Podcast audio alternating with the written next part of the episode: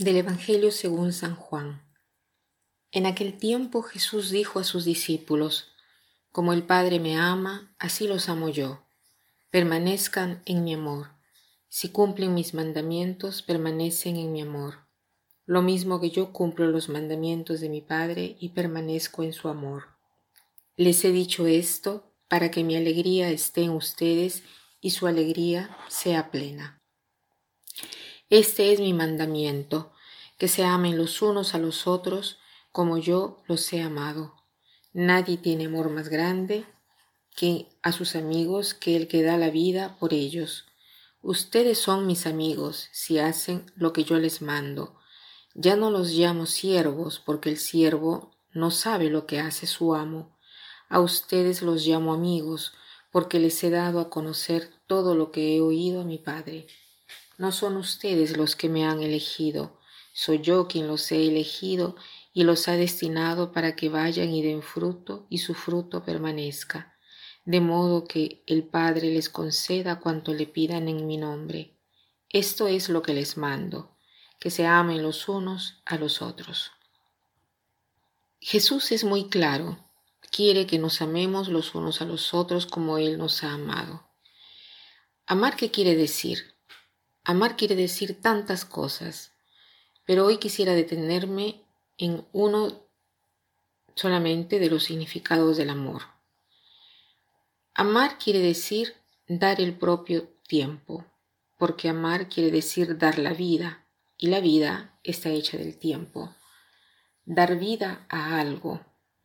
Yo no puedo decir de dar la vida a mi familia, a mi mujer, a mis hijos, si no doy tiempo a mi mujer, a mi familia, a mis hijos, porque no basta que tenga trabajo para llevar el pan a casa, se necesita mi presencia.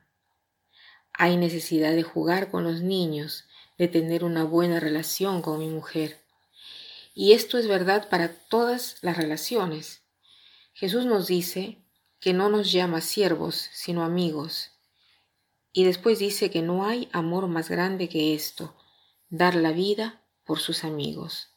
Dar la vida es dar tiempo. Si no damos tiempo, no damos la vida. Y si somos amigos, damos tiempo. Para entender esto, hay una, mm, parte de un escrito que me ha impresionado siempre, es, este, pertenece al libro del pequeño príncipe. Él aquí encuentra eh, un lobo y le pide de jugar con él. El lobo le responde así, sí está bien, si tú me domésticas, me adiestras, y el pequeño príncipe le pregunta, ¿qué cosa quiere decir domesticar? No se conocen las cosas que se domestican. ¿Qué cosa tiene que hacer para domesticar? ¿Qué cosa se tiene que hacer para domesticar? Se necesita ser muy paciente, en primer lugar te sentarás sobre la hierba y estarás lejos de mí. Yo te seguiré con la cola del ojo y tú no dirás nada. El lenguaje es fuente de malentendidos. Cada vez podrás sentarte más cerca. El pequeño príncipe regresó al día siguiente. El lobo le dice, será mejor venir siempre a la misma hora. Por ejemplo, si tú vienes a las cuatro de la tarde, a las tres yo comenzaré a ser feliz. Más cerca, más se acerca el momento, más feliz seré. A las cuatro comenzaré a sentirme nervioso y estaré en agitación y descubriré cuál será el precio de la felicidad. Pero si tú vienes cuando quieres, no sabré preparar jamás mi corazón. Hay necesidad de ritos. ¿Qué cosa es un rito? dice el pequeño príncipe es aquello que hace de un día un día diferente de los demás.